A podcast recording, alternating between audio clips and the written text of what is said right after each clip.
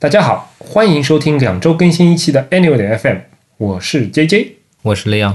我们是一档在 iTunes Podcasts、网易云音乐、喜马拉雅 FM、荔枝 FM 以及其他泛用型播客客户端播出的设计、生活美学、数码科技相关的电台节目，欢迎关注。近期我们推出了付费会员计划，购买后你可加入本台微信会员群，同时获得一枚编号唯一的不锈钢会员名牌，以及 Anyway 的 Meetup 线下活动入场券一张与其他纪念品，并且可在官网激活我们特别为你设计的 X 轴功能。打开更加独特的播客收听体验。官网针对会员还将开放额外的相关试听内容，欢迎订阅。订阅详情请见官网左侧链接。打断一下我们的 opening 啊啊哈，怎么断？最近 J J 重新写了一下那个 X 轴功能的那个实现方式，迭代过一次了是吧？不能叫迭代，用用比较夸张的手法，比如说很多 app 在那个 App Store 里面的那个更新。日志里面写的就是我们重新翻新了我们的底层代码啊！我本来以为说我们将什么什么什么祭天了，是吧？但后来又想了一想，哎，那只能记你了，对吧？把我记了就没有办法改这个功能了，不是很合适。那 anyway 啊，本来 X 轴它其实是以文字的卡片为形式来在时间轴上呈现我们的参考链接。嗯，那现在重新翻新之后。J J 和利昂两个人会全新的后台给这些参考链接配一些图片，让大家获得更丰富的体验。然后在接下来也会逐渐开启，比如说当页直接播放视频啊，然后打开图片啊这样的一些功能。总而言之，就是我台希望能够呃尽我们所能的为您提供更好的这个视听音相关的这样的一些收听收看的体验。对，所以总结起来一句话。已经订阅的朋友可以去我们的官网尝试一下新的 X 轴功能，没有订阅的朋友可以考虑一下。好，那插完之后继续啊。我们的宗旨是让你的听觉更懂视觉。如果你喜欢我们的节目，欢迎帮助我们转发传播，让更多可能与你一样好品味的人能够听到 Anyway 点 FM。啊，是的，就是这样。嗯，在一段非常冗长的，哎，这个字是念冗吗？冗冗是吧？嗯，在一段冗长的 opening 之后。正式开始我们今天的主题，就像大家在那个标题里面看到的，本期我们将聚焦一个话题，叫迷信。为什么是迷信呢？啊，你怎么看待迷信这件事情？好好突然啊！我我我还有话没说完呢。要不就不叫突然了嘛，对吧？怎么看待迷信这件事情？嗯，我觉得这是一个我不是很信的东西。不是问你信不信，嗯，是问你怎么看待它。我觉得它其实就是一些。人类的心理作用而产生的一些对未知事情的巧合性的解释而已。嗯，大致就这个看待的吧。嗯，在我看来的话，人类正是因为有了迷信才成为人类。第一句京剧出来了，就像很多地方都会有这样的一个预言性的小故事，不知道你有没有就是什么小故事听到过？嗯，就说。啊，就是有一群火，有有一个地方有一群火鸡嘛，对吧？呃，每天都会有人来给他们投递食物，然后在这这群火鸡里面的一个特别聪明的这样的一个人，他就总结出了一个经验，嗯，然后说每天几点几点的时候，上帝，哎，上帝会给我们投投投投喂食物，嗯，但是呢，正好当他总结出这套方法论的第二天，嗯，就是感恩节，嗯。有有看过有看过，嗯，其实这件事情是非常拟拟人化的嘛，对吧？对，火鸡是不可能总结这样的方法论的，嗯，但是所谓的这样的方法论，其实在我们现在看来的话，它就是个迷信嘛，嗯，这样的事情只有只有人类这种就是智慧生物它才会去做，嗯，我强行续上我前面没说完的话好吗？嗯，好，你说，你看完了吗？看哪个？看看待迷信看完了吗？我可以在你续完之后接着看啊，行行行，哎，我我要续什么来着？呃，我想说那个为什么要聊迷信这个话题？嗯嗯，两个原因吧，我觉得。啊，一个是啊，如果我们节目正常播出的话，那就是上周小米发布会上那个那个斐波那契那个那个曲线那个事情，对吧？嗯。然后还有一个原因是说，不知道大家有没有印象，在好久好久以前，也就是我台的第二十七期节目，哇，想想其实现在时间挺快的，我们都已经做到八十多期了，二十期等于已经是只有现在的三分之一都不到。嗯，两年前差不多。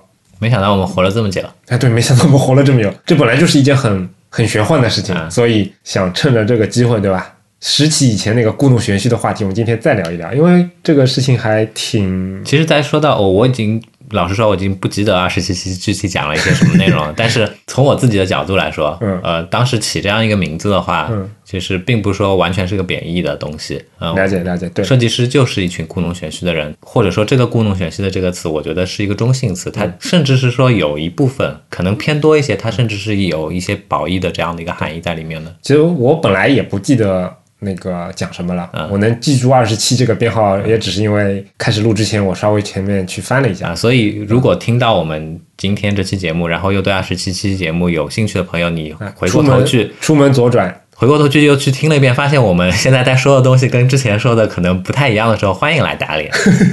还好，因为当时二十七、二十八其实是分上下级的嘛。二十八的时候，我记得好像就是针对一篇文章大概评论了一下，对吧？然后二十七的话，其实是讲了一些。呃，一些比较著名的靠忽悠来说的那些案例啊什么的，嗯，我印象很深，还聊到那个百事可乐那个 那个 logo 了，对吧？OK，那听一段音乐吧。哎，迷信的音乐能找一些什么样的音乐呢？大悲咒啊！我操，我喜欢。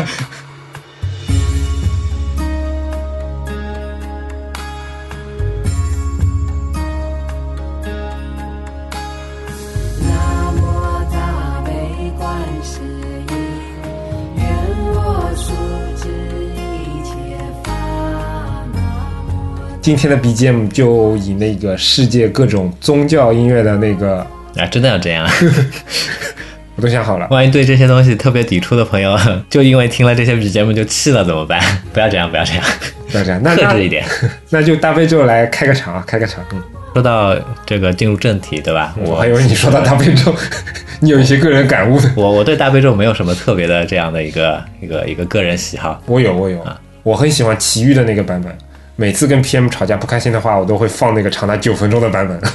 是给自己听还是给他听？给自己听。嗯，我是想说，在我们进入正题之前，其实我我有一段这样的一个开场白，是一直想要找机会去念一下的。哦，啊，我怎么不知道？就是如果你熟悉之前台湾的一个综艺节目叫《康熙来了》的话，嗯哼，他们在节目里面其实经常都会拿这样的一一一句开场白作为调侃。我觉得非常有意思。你说，就是究竟是命运的纠葛，还是道德的沦丧？就让我们带您走进今天的节目。哎，你这个声音还有点意思啊！我觉得你是什么意思？就是给里给气的感觉的那个意思。妈的，这不就是一种播音腔吗？说到播音腔，那个我最近又被我的听众给吐槽了。那个为什么？说我那个口齿不清楚。什么时候啊？啊？什么时候啊？就昨天还是前天？什么渠道吐的？网易。哎，我怎么没有看到？我其实每天都这倒也是悄悄的在那边刷我们的这个网易云的评论呢。可能因为你比较容易漏掉一些比较早的那些播客，对吧？但是我因为是那个主人，然后他可以那个实时看到。这个我觉得非常的正常嘛，对吧？我们又不是专业出身，但是你的声音就很好啊。那我承认啊。哎呦妈呀！哎呀！聊不下去了。那老天爷赏饭吃，我有什么办法？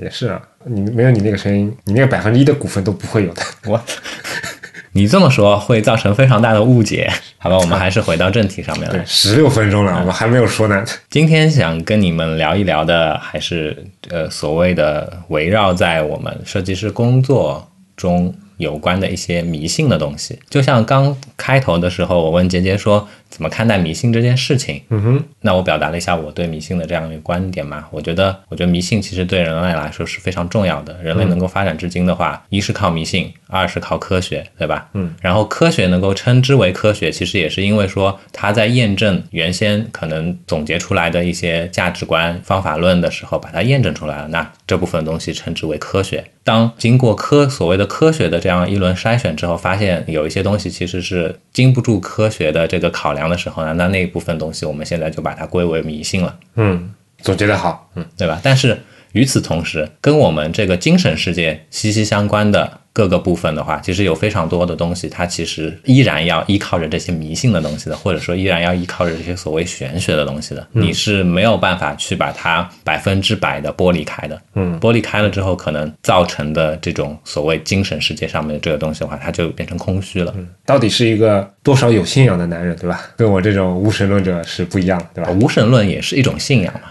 对不对？啊，也能这么说吧。啊啊。然后，那我们就说到正题的正题，对吧？跟我们这个设计师有关的迷信，你能想到的是什么？那肯定就是一点六幺八呀。这件事情啊，蛮迷的，但是我又从我的这个主观到客观上面，我又不是很好把它界定为完完全全的迷信。嗯，就是还是有一些科学道理的，对吧？它就像我不知道这个这个比喻恰不恰当，在我的脑子里，它就像薛定谔的猫一样，我没有办法把它就是界定到归属于哪一方。嗯嗯，它就是这样一个飘在中间的、浮在中间的这样的一个状态。这期感觉是。走进科学的物理片，因为对吧？因为当我们一会儿薛定谔的猫都来了，像斐波那契曲线，像像零点六幺八这些东西，当它以一个非常明确的这样的一个状态呈现在你面前的时候，它想表达的是一种科学性，对不对？它想表达的是一种非常客观、非常工程化的这样的一种冷静的、嗯，冷静的展现的结果。嗯，但是带给你这种感受的，其实恰恰是一种迷信。老实说，我觉得这其背后折现、折射出来的一件事情。往深里说，其实是很悲哀的。嗯，说白了，还是因为我们这一个这个学科太难以量化了。嗯，比如说一点六幺八，好了，嗯，这个事情，我们的数学家华罗庚老先生，嗯，在第一时期，对吧？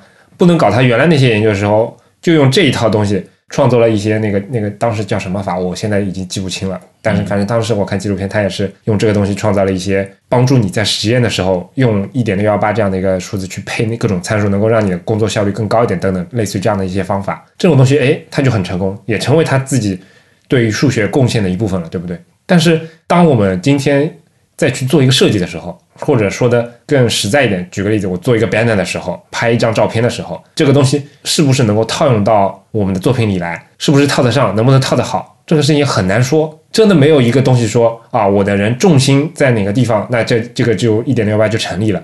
因为，哎，我的眼睛在这个位置也可以成立啊。如果这个分割点我不是以整个相片来取，我以相片的一半来取，说不定也可以成立啊。就确实很难去量化，所以导致这个事情本来是一个很精确的一个数字，或者说很精确的一套理论，但是在实际应用当中其实非常含混。这就跟我们现在写不管是 OKR 也好啊，KPI 也好啊，就就是这样的情况。嗯，就就是因为我们工作。很难去量化嘛，所以我觉得这是一个很尴尬的一件事情。对，它有一个明确的结论，但是往往说我们我们把这个结论应用到的场景其实是非常模糊的，非常模糊的，各种各样的，对不对？说白了就是什么场景合适，我们就把它放上去。对，法律定的非常的细，对吧？但是执行法律的那个人，这个是随便你说了算的，那这个就没有没有搞头了嘛，对吧？说回来，那关于我们设计师的这些这些所谓的迷信嘛，刚才有讲到斐波那契曲线是吧？说到斐波那契曲线，就像姐姐一开始说的，嗯，可能近期的这个小米发布会上面的那那个事件是不是？其实老实说，我没看那个发布会，你没看的呀？我其实我其实看了，我我没有全看，但是部分的看了。我对这一次的这个产品其实一点都不关心，非常的，甚至是说非常失望。我不知道大家有没有感受到，其实这并非说我在小米公司工作过，嗯。可能有一部分原因，嗯，但是之前小米的非常多的一些产品，其实我都是抱着非常尊敬的这样的一个态度的，嗯，譬如说那个开创了所谓全面屏时代的这个 Mix 的系列，对吧？嗯，当然也有一些非常糟糕的东西，我也是以前也在各各种各样的一些渠道上面有吐有过吐槽。回到这个小小米的这个第九代的这个手机，虽然它可能以数字为编号的这个手机已经不是它的旗舰了，对，但是无论怎么说。至少是上半年，哎，从这个配置上面来说的话，依然是他们公司主打的这样的一个手机的款型。那小米。无论怎么说，无论是说它现在米家，还是说其他的它的一些生态链企业所组成的这样的一个所谓的围绕着你生活方方面面的这个智能产品的这样的一个庞大的网络，对吧？嗯。但是在非常多的普通消费者的这个观念里面，它依然只是一家手机公司，或者说它的主打业务还是手机业务，对吧？那这个小米九，我觉得真的是非常的不称职，在我看来的话，非常的不称职。嗯。为什么呢？我举一个例子，上一代的小米八。无论是这个低端版本的，还是哎低端版本没有上一代的小米八，它的至少它的高端版本，它是切换的，也是跟进潮流切换到了这个。就是前置摄像头是带了那个结构光的这样的一个 sensor 的，对吧？但是一年过去了，他就把这样的一个，这如果是苹果来做的话，它绝对是规划好了接下去的这个产品线，嗯，可能说非常多年的这样的一个一个核心的 feature，甚至是说之后有非常多一系列的这个围绕这个硬件的硬件的这样的一个特征去做的非常多的软件的上面的一系列的这样的一些工作的东西，嗯，但是小米这里的话，它一代就被完完全全抛弃掉了，我。不知道这个制定这个产品这路线的这样的一些团队，这样的人，他们的他们的考量方式到底是怎么样的？但我从这个结果上面来看的话，至少我的感受就是一种非常非常随意的、非常不负责任的方式。嗯，这跟山寨厂商区别何在？对，跟风的这种区别何在呢？嗯，再从它的这个手机的外观的一系列的这些特征，更能够印证刚才的这样的一个说法，完完全全就是在做跟风。嗯，背面的这种所谓的所谓的这样的渐变的这种工艺幻彩啊，这有什么意义呢？这除了跟风之外有什么意义呢？嗯，可能对普通消费者来说意义重大，对吧？然后加上他现在找的这种小鲜肉的代言人，可能意义非常重大，对他的销售可能是有非常大的提升的价值的。嗯，但是作为一个做产品的人来说，我真的觉得这一代的这个产品令我非常的失望。嗯，基本上跟网上主流的。观点差不多吧，是吧？对啊，那今天我就主流了，放心了，是吧？嗯，我也不是每次都是肥猪流的，是吧？反正我其实我以前也提到过嘛，我就觉得他每年上半年跟下半年发布会的那个气质就不一样嘛。你你当时就说，这是因为尤其是在两年之前，他本来这两场发布会就是针同针对那个不同人群的嘛，对吧？所以他的气势是不一样的。但是这一场的发布会是我看过的比较失望的小米的发布会。我个人其实对于小米是非常中立的一个态度，嗯，我就属于那个。啊，我会偶尔给你推荐一下，也会可能也会给我父母挑一个小米，但是我自己不会用小米那。我不像你在那边工作过，没有对他特别特别的那个深厚的感情，所以我还是没有对他有特别深厚的感情。我只是对不起，我只是对我只是对国内这些就说认真做产品的团队，我抱着尊敬的态度。嗯，了解，不仅限于小米，我也算是有类似的这种感情的，所以基本上他们每次发布会，我我如果有空的话还是会看一下。嗯，但这一次的发布会确实是。给我有一些失望吧，嗯，就以前比如说发 Mix 的时候，你能感觉到他的一些自信，他的一些气场，他的一些追求。但是在发纯数字编号的这些上半年的旗舰产品的时候，说白了就是跑分、友商，然后巴拉巴拉类似话术。但小米九这一场发布会给我。感觉就特别的尬，你跟我丢跑分，你跟我说你是第一个八五五，你你跟我说你用了什么样的工艺，OK，我都能接受。但是他在通篇里面花了很长的时间，就是用以前乔布斯或者说库克那种，他很漂亮，太漂亮了。我也不知道他怎么漂亮，她就是漂亮。就这个过程当中，这样的话非常非常多。我个人感受当中最玄学的一次，你知道吧？给我的感觉跟跟以前真的有点不太一样。就是他主观上想去夸这个东西，但是他也找不到特别好的词造、特别好的这个切入的角度去夸他，对吧？他只能硬夸。然后这个夸的高潮就是那张 PPT。但是呢，在我们中国人的这样的一个传统的这个语境里面的话，其实这种硬夸是非常尬的。老实说。乔布斯或者说 Cook 他们在夸的时候，可能对国外人来说，他也是有尬的那种感觉，但可能我们文化上有差异，相对来说感觉还好。但是雷布斯在那边说的时候，我就觉得有点，说实话，我觉得他还是适合做一个，要么做老实人，要么你就摆事实讲道理的那种偏理科生的那种气质的那种人。我觉得他不是那种乔布斯那种靠自己就是。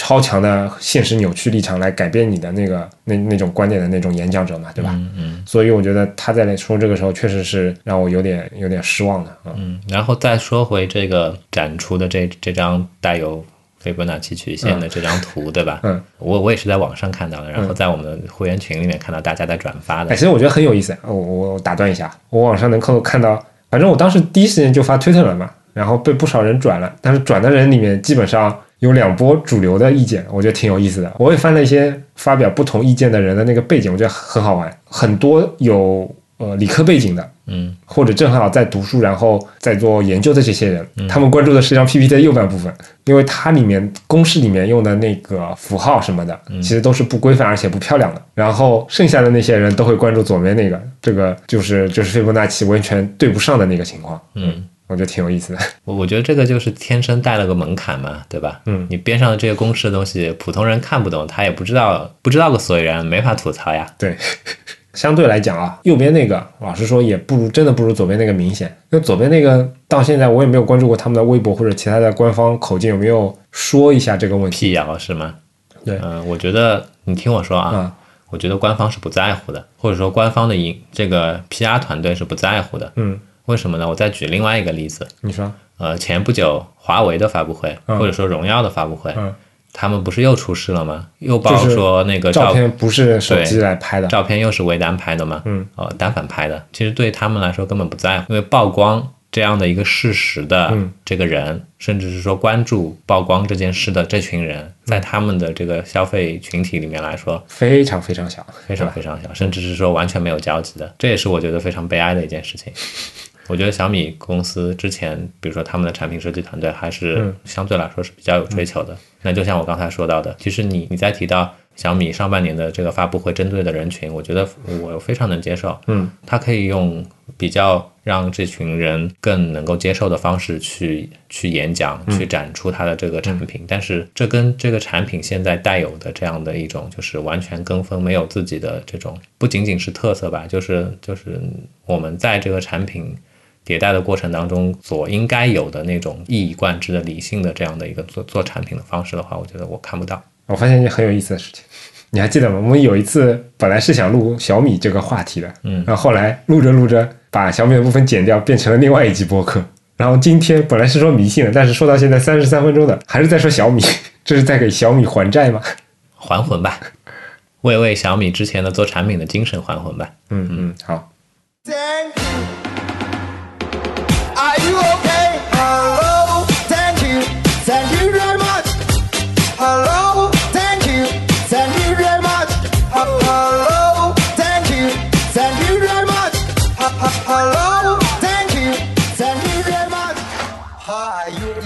们本意不是要说这么多小米的，我到时候看情况剪一剪吧。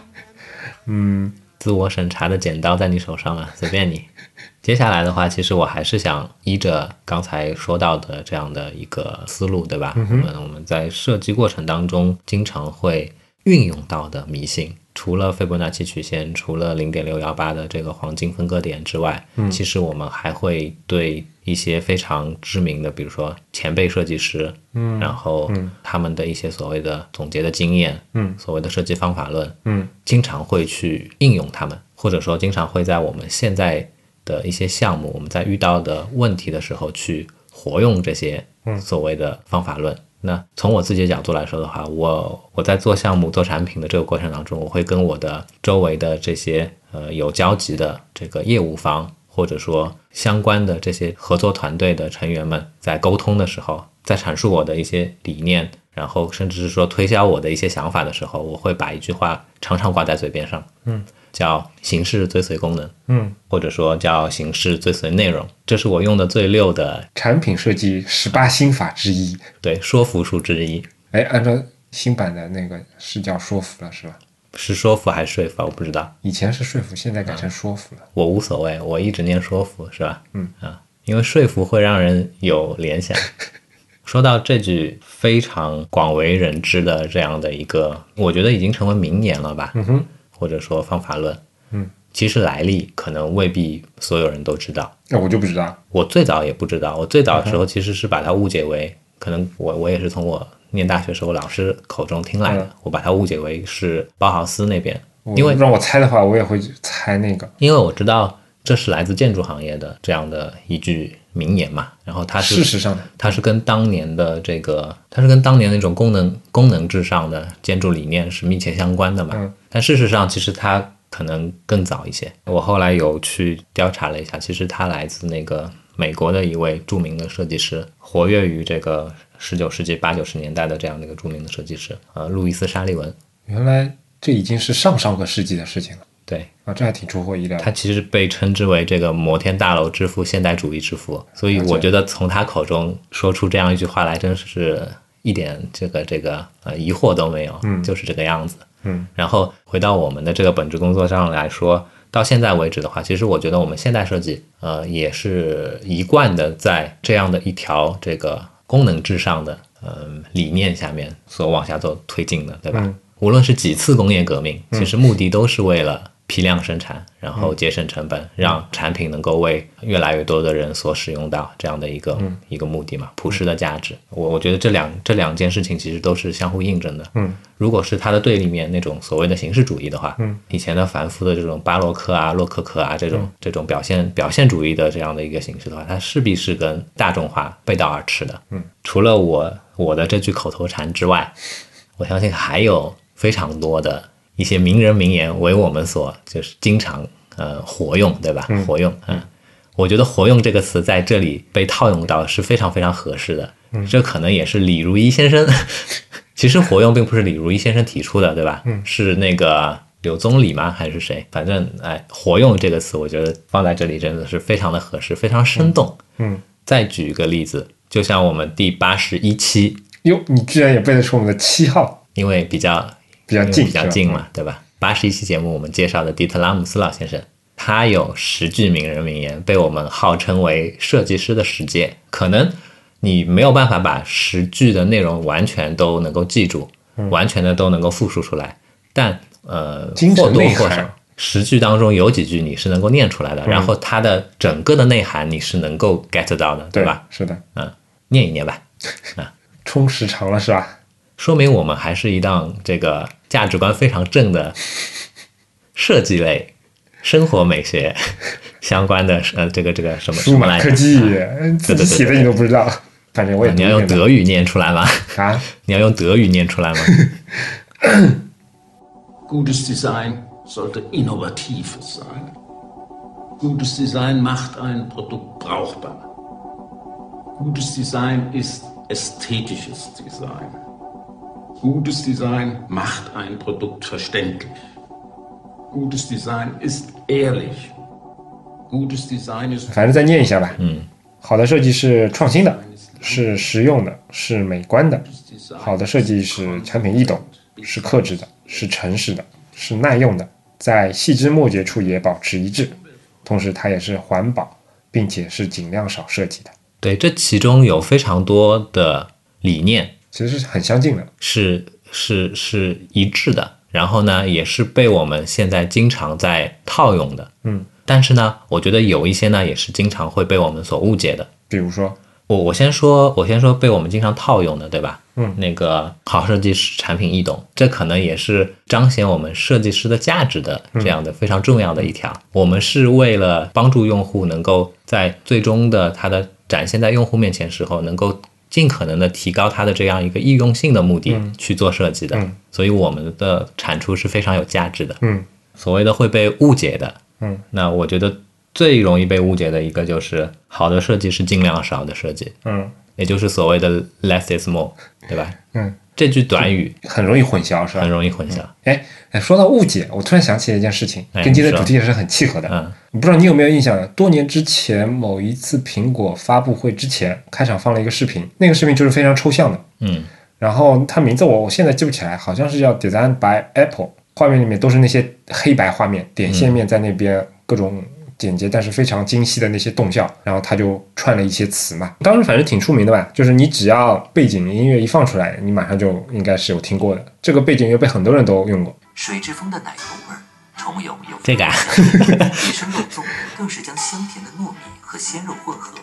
如果你有胆放开吃上一嘴，那浓郁的香味儿定能让你回味无穷。有印象吗？有，嗯。网卡了啊啊！不是我，我手手动暂停了。然后它的名字其实就叫 Designed by Apple in California。然后这一段东西呢，其实每次 WWDC 基本上我我都会那个熬夜看的嘛。然后当时看完之后，我其实挺喜欢这个视频。老实说，他讲的那些内容，我觉得也比较泛泛吧。但是我觉得那个视频印象非常深，我觉得动效做得很好。嗯。然后我也挺感兴趣，所以我当时就把他们原来的那个原文给翻译了一下。嗯。在我自己博客上跟知乎上发表了，然后很搞笑的事情是，其实我的英文也不是很好，你知道吧？里面有一句那个有一个词我给翻错了，就把它含义给颠倒了，你知道吗？嗯，然后你你可以说一下。那李阳让我说一下，那我找了一下啊，我翻错的这一句其实就是它原文是 We start to confuse convenience with joy, abundance with choice，然后我把它翻译成。我们渐渐的把一时的愉悦当成了便捷，把过多的选择当成了富裕。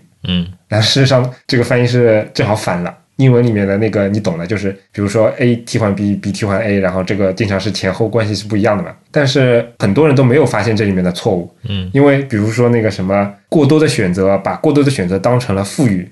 或者把它给反过来，其实你觉得都讲得通，而且很巧的是，就在那个我翻完之后不久，过了没几天，其实网上有很多的翻译，甚至又过了一个礼拜，我记得 Apple 的香港网站里面给出了官方的翻译，对吧？嗯。其实我最喜欢是李如一先生的那个翻译，他翻的非常的文艺气质，虽然有很多版本的那个翻译，对吧？但我这个版本的翻译其实是一个非常非常朴实无华的翻译，你知道吗？而且相对来说，因为我也是熬夜翻的，所以比较快，你知道吗？所以在后来挺巧的，就大概没隔了几天之后，那个时候乐蛙他们搞了一个活动，他们 CEO 当着所有人念了一段。苹果的这这个这个视频里面的那个文案的翻译，他选了我的那个版本，然后我一听到里面我自己的翻译错误，我当时就有点笑了。呃，说这个事情的例子就是说，有很多来自于我们觉得是权威，或者说我们觉得是一个非常牛逼的这样的一个一个东西，但其实你没有理解就把它给直接给套用进去之后，你会觉得怎么说都说得通的。反正这人是牛逼嘛，那他怎么说怎么说就都是对的。这个时候其实没有自己的思考，或者说有了自己的思考，但是呢，你没有吃透的话，这就是一个迷信嘛，我觉得是吧？其实这个道理，嗯，就我们很小的时候，那个是格林童话还是安徒生童话就教给我们了。哪一段？哎，就是说，哎，那个那个人怎么没有穿衣服？嗯，说得好，说得好。但其实真的要做的话。作为现在依赖于这个社会的这些社畜们来说的话，其实真的很难做到这样，对吧？真的很难做到像当年那个指出国王没有穿衣服的小孩子，嗯，那样那样的这样的一个境界，或者说胆量吧。嗯，说到这里的话，我其实我其实一直想要在之前打断你，但是我又我又我我又我又听入迷了，所以所以忘了打断了。好好冷啊！你说什么？呃，就是刚才你在念这个 WWDC 的时候，我一直想问你念的是这个，你是怎么念的？哎，这个上次我们聊过这个话题的呀？有吗？有啊，我在节目里好像没有聊。节目聊过 W 是吗？就我一直是念成类似于 W W W，对吧？这样就会导致 WWDC 就会听得很拗口嘛。可能更地道一点的说法就是 W W W，类似于这样的。但是我为什么要这么问你啊？是我突然想起一件事情来，嗯，因为我相信你念成 W，嗯，这个绝对不是绝对不是个案，对不对？对对对。甚至说在我们在我们上海这边的话，绝对不是个案。对，因为我小时候也是这么念的。对，甚至说我很长时间一直都是这么念的。对，甚至是说当年初识英文教材的时候，看到这个单词的时候，我是有非常呃奇怪的亲切感的。别说别说。你就我女儿现在，嗯，她两岁多，英文单词她只有现在她只背到 A B C D E 大概 F 这几个，她是一看到就能直接反应出来的。后面那些她还不熟悉，除了 W，她只要一看到这个有很多歪歪扭扭的这个符号，然后她就会很开心。而且她之前还创作了一首歌曲，嗯，就是。他念的是正宗地道的 W，因为那个对他念起来更更方便嘛，他就一直在那边唱 W 啊 W 啊。你可以你可以 录一段你女儿的这个，他非常的嗨，他很喜欢这个这个是吧？他每次翻开我们那个 Anyway 点 Notebook A 六版本，嗯，第一件事情就是让我拿支笔在上面画 W。我想说的不是这个啊，嗯，因为在上海我们叫头上的包啊，也叫。W 对吧？对啊，所以当时我是对他这两个东西之间，我产生了一些联系，才会对他有一个迷之的亲切感。嗯，也造成了我很长一段时间把这个 W 念成了 W。嗯，对吧？嗯，我很想去考证一下，为什么上海话里面头上的这个包叫 W。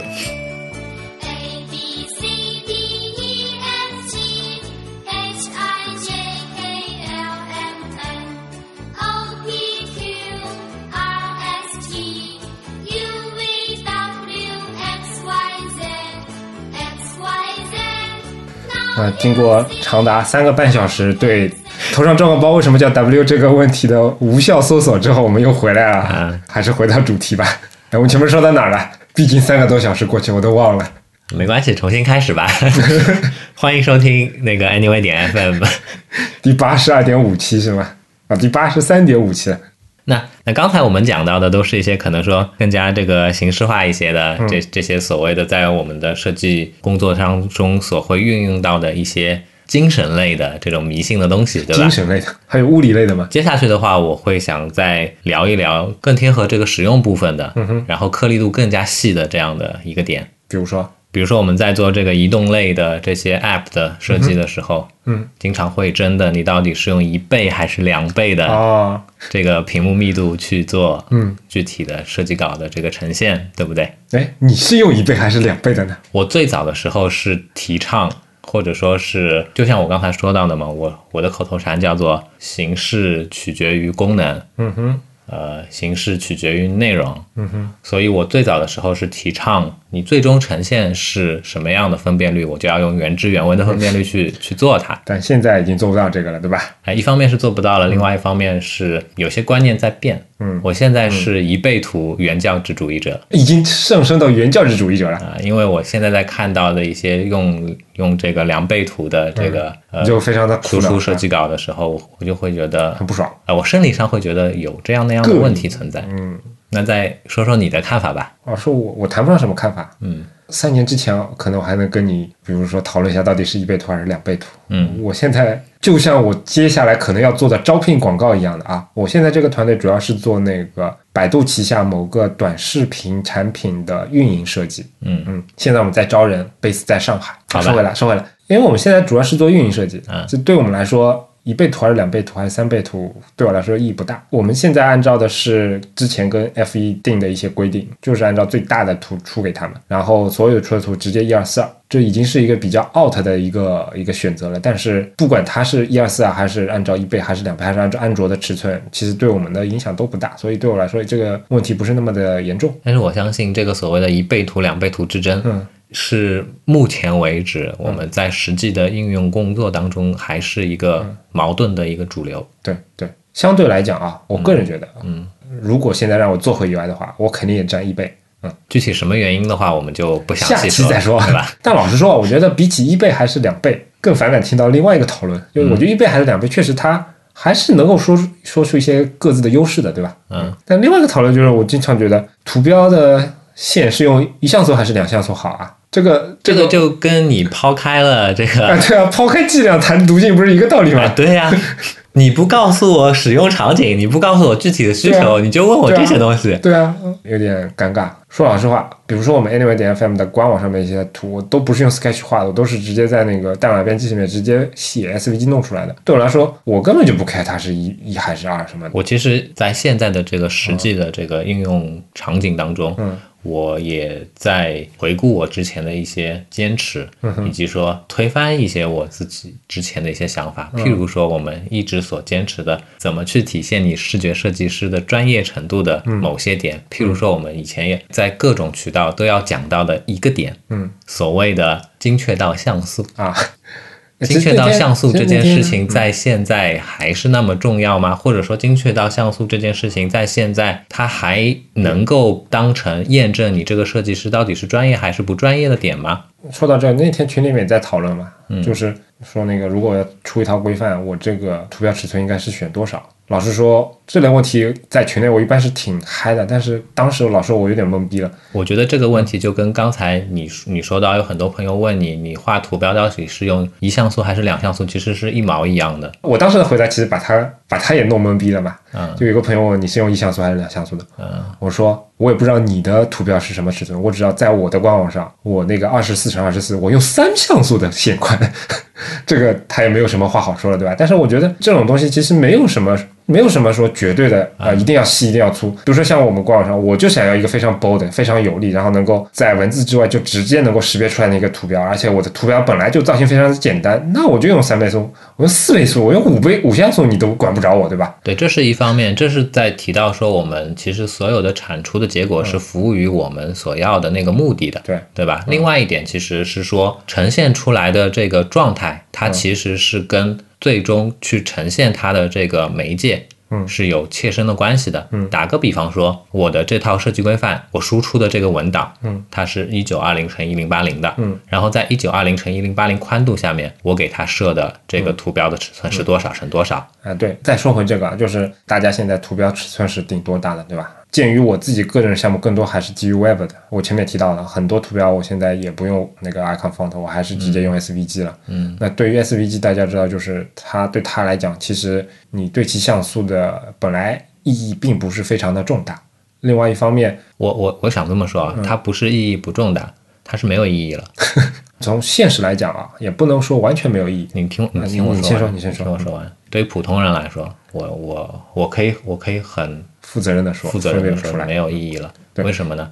就像我刚才说的，现在的这个自发光的这个显示介质达到了三百二十六 PPI 以上之后，嗯，它其实已经跟我们之前的那一世代的这些显示介质是完全不同的东西了。对我们之前所遵循的、所强调的所谓的视觉设计师最终产出工作要精确到像素，嗯是针对的上一时代的嗯这些显示介质的。在这一时代的话，其实你应该把它跟我们之前在之前的主流显示介质，也就是这些印刷品，应该跟他们跟它之间就是的联系可能更紧密一些。你这些表述我完全同意。我只是我其实前面想补充的是，有时候有一些异义的情况，并不是因为屏幕本身，而是因为技术的一些限制。比如说你在网页上面用那个 CSS 去缩放 SVG 的图的时候，它其实有时候会产生一些锯齿，或者说显示上的不顺畅。这些东西其实你仔细看的话，其实是分辨得出来的。但是这一部分的东东西呢，如果你用一些借用一些以前的那些绘制极低分辨率图标的时候的一些技巧，比如说斜线的角度啊，可能是有一些改善的作用的。但是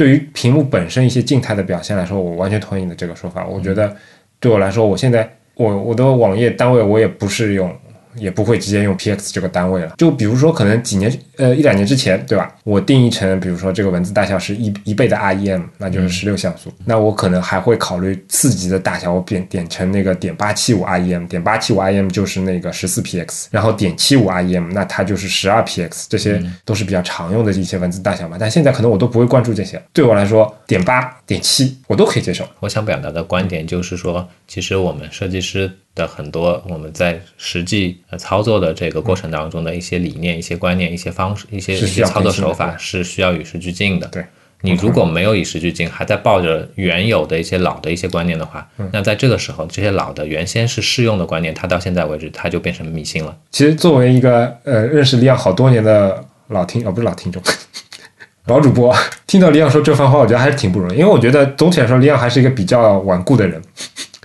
我是一个有自己坚持的人，啊但是我从来不是一个顽固的人。啊，好，对不起，我跟着有自己坚持的人，你去听一下非常早期的那些，比如说介绍作品集的那一期，我现在我忘了哪一期了，但反正那个到时候我可以贴个参考链接出来啊。那时候你你想，他还是在在坚持，连作品集都是要像素对像素对齐的那些那个同学，对吧？但今天他已经变成这样了啊。时候的呈现设备，我我能够感知得到这些东西，因为那个时候的一些工作的流程，嗯，我还是要去坚持这些东西。但现在的话，我觉得该与时俱进就与时俱进，是吧？嗯啊，可以可以，文体两开花，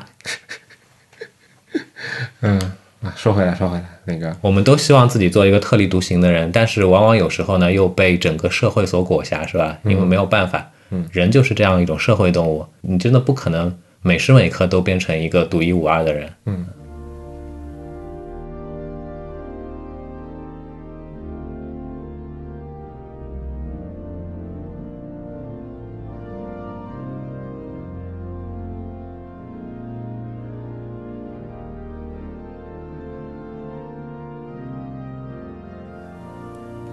那接下来的话，接下来这个环节，我想再说点开心的事情。啊，前面说的是不开心的吗？我说的挺开心的。前面可能更加怎么说呢，跟自己的这个工作密切相关一些哦，啊我，现在开始聊不务正业的事情了。跑远一点，对吧？我想说说星座。好吧，请继续你的表演。你是占星座还是不占星座的呢？哈哈，我是占火用星座的哦。哦哦哟，好巧妙的回答！我怕万一，比如说你占了一个队，我们就丢了一半的听众了。下个礼拜节目一发之后，网易上的那个订阅数从一万七掉到了八万五。就像你说的，你让我去表达这样一个观点，我到底是站他还是不站他，都是一种吃力不讨好的事情，而且前面开个玩笑啊，那个我并没有说想要那个站队的意思嗯，毕竟我们上一期刚批过这样的现象嘛，嗯嗯我只是跟大家开个玩笑。我觉得这个事情其实就跟中医一样的嘛，大部分的事情啊，绝大部分的事情并不是非黑即白的，对吧？你不能就非常一刀切的统一的去看待它，甚至是说，因为我们对这些领域其实本来也没有特别深的了解，没有什么没有什么研究，嗯，没有办法说我能够把一件事情就是剖析的非常的明白，我我自己都不明白，我怎么、我怎么能够去做这样不负责任的事情呢？那请问为什么今天要聊到星座呢？迷信嘛，对不对？嗯，我觉得星座这件事情是是我们广大人民群众，然后在日常生活中喜闻乐见的迷信活动之一，嗯，而且是津津乐道、一直乐此不疲的这样的一件事情，嗯嗯甚至是说有有非常多的时候，星座这件事情是帮助你去打开你的人际关系的一个非常重要的一环。嗯两个不认识的人之间可能会因为你们的教育程度、你们的生活经历。而造成了非常千差万别的这样的一些观念上面的一些差异。但是呢，很有可能在这时候，不知道哪一方聊起了星座，嗯，你们发现，哎，在这部分的话，其实是有共同话题的。嗯，聊这样的一个话题之前做了一些小功课，然后有有有，哎呀，你今天功课做的不少嘛？那是我还是一个比较严谨的这样的一个电台节目主持人，是吧？啊啊，可以可以可以。为什么我们会我们会对星座？这件事情那么的感兴趣，趋之若鹜，然后呃聊起来又能够有那么多话题可聊，那我相信有很大程度上是一个原因，是你觉得星座这件事还真像那么回事，对吧？有很多东西好像似是而非，都能套用在自己身上。嗯，究竟是不是这样子呢？啊，你准备的材料拿出来了是吧？那究竟是不是这样子呢？究竟是命运的安排，还是情感的纠结，亦或是另有隐情？真相到底是什么？让我们。继续看下去。这原话是那个台湾一个非常有名的这样的一个主持人盛竹如的一句口头禅，哦，或者说经常在他的节目里面会运用到的这样的一句话。哦，盛竹如的这个这个嗓音还是，或者说他讲话的这样的一种形式，还是非常的有特色的。嗯，好，感觉这期会很欢乐。还说回说回星座啊，其实我我去查了一下，其实这在心理学上面是有这样的一个专有名词的。嗯，去解释这样的一个行为的，或者说解释这样一个现象的，嗯，叫做巴纳姆效应。嗯，说人话是什么意思呢？翻译成人话的话，就是从我自己的理解，我觉得巴纳姆效应指的就是一种自己对自己的心理暗示，或者说一种自己对自己的催眠。你主观上会觉得这件事情对你是有利的，嗯，这样的解释对你是有效的，嗯，那你就会相信它。嗯，说到这些。其实我我觉得还是会跟我们设计师的工作是有关系的。我觉得设计师也并不是我觉得吧，我们一直都在说，我们一直都在倡导的一件事情是什么呢？就是说我们提倡设计师你不应该只是只关注在自己的本职工作上面。当然，你的专业能力越强，你自然是一个越优秀的设计师。嗯，但是这并不全面。一个优秀的设计师，除了产出高质量的设计交付物之外，你还有一部分非常大的这样的一个，你还有一部分非常大的这样的一个使命要去做。是什么样的使命呢？就是宣传，就是将你的这种好的设计理念、你的好的设计方法，你认为什么东西是好的，什么东西是美的，什么东西是有效的，这样的一系列的观念去传达给更多的人，让他们知道，让他们理解，让他们最终能够认同你。嗯。结合这两点的话，才是一个真正的优秀的、专业的这样的一个设计从业者，是不是？感觉跟我们公司的评级的标准很像哎。我们现在也有一个维度，就是我觉得这个说法是非常正确的，但是真正在操作、在使用的过程当中，其实往往会被人有意无意的去曲解掉，对不对？但是这无关于这种说法本身。那再说回来，说回这个巴纳姆效应，嗯。我觉得巴纳姆效应正是需要我们设计师自己先去应用到自己身上的这样的一件事情。嗯，你需要学会自我催眠。嗯，你只有在能够呃非常有效的自我催眠的这个基础上，才能够去催眠其他人。嗯，你连自己都不相信你自己做的事情是正确的、是有效的的前提下面的话，你怎么去说服别人？嗯嗯，说得好，说得好。嗯，好，谢谢啊。谢谢这位大哥的支持。作为今天的 ending，非常的合适。在感谢大家收听我们的节目之前，呃就像前面说到的，其实可以先感谢大家收听我们的节目，然后再说一段东西，然后再感谢大家收听我们的节目，对吧？可以，可以。那感谢大家收听我们的节目，我们的正片到此结束。接下来是招聘广告，就像本期邮报提到的，对吧？本次的这个招聘，我们完全是呃一种无偿的形式，完全是对于这两家公司。呃的，出于对于他们的尊重，出于对于他们设计团队的专业，出于对自己那个 KPI 完成的那个 尊重，对吧？对，就我们现在叫 OKR 了，嗯，我们也是，与时俱进，是不是？你来，你先还是我先？当然是有九十有九十九分，有九百分之九十九股份的先是吧？你这种说法，对吧？我我是我是觉得不不太建议在这个公众场合一而再再而三的。会造成非常多的误会。嗯，好，好，好，那我们就把实际的比例说出来吧。我是九十八，你是二，你他妈才二。呃，我这篇章情况是这样的，那个呃，大家知道我是来自于嗯百度中国有限公司的一位雇员，嗯，我现在诚招一名运营设计师，运营视觉设计师，嗯，具体是支持百度旗下的一个短视频产品，嗯嗯，如果大家春节摇过红包、集过卡。那我们做的那就是现在还债的，的时候了。不不是这个意思。我们做的就是类似的这样的一些活动。嗯嗯，base 是在上海，是全职的职位，然后其他没有什么硬性的规定。可能学历上会 HR 这边会卡一下，但是这个也不是很重要的事情。然后工作经验其实也不限吧。如果大家有兴趣的话，可以来我们这边尝试一下，把你的简历和作品集发给我们，邮箱就是我全名 at 百度点 com，也就是 y i n g j u n j i u at 百度点 com。嗯好，哎，你的名字，这说明你的名字在百度是独一无二的。我的名字在中国就是独一无二的，好吗？前两天不还有一个跟你名字 差这不是还差一个字吗？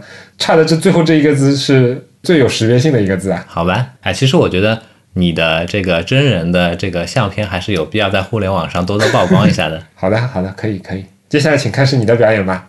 好，这个小弟呢，在此仅代表我所服务的公司龙湖集团的这个数字科技部招聘 UI 设计师、UI 设计师以及游戏美术相关的从业者。我们 base 的地点呢是在北京，工作的内容其实是相当丰富的，因为由于这个我们公司所处的这个行业的关系，它所涉及到的这个相关的内容的话，C 端、B 端，然后所有你能够你能够想象得到的这些就是工作内容的话，其实都会有所涉及。无论是呃现在比较火的所谓的物联网设备的这样的一些相应的硬件、软件的设计工作，以及说手机端手机端的一些呃软件界面设计的工作，针对 C 端的也有，针对 B 端的也有，乃至说呃其他的一些视觉可视化的一些相应的产出的工作，其实都会有。嗯哼，如果你刚才没有听漏的话，对，还有跟这个沉浸式的这种场景的设计有关系的这样的产品有关系的，我们我们所谓的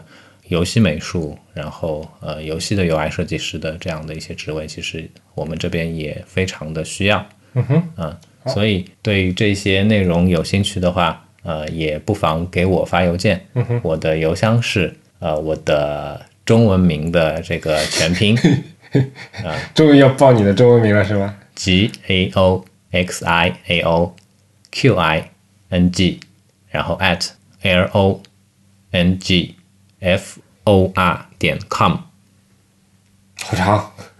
还行吧。好，那这一次真的要感谢大家收听我们的节目。想要获得更好的收听体验，不妨尝试我台推出的付费会员计划。你可以再快一点吗？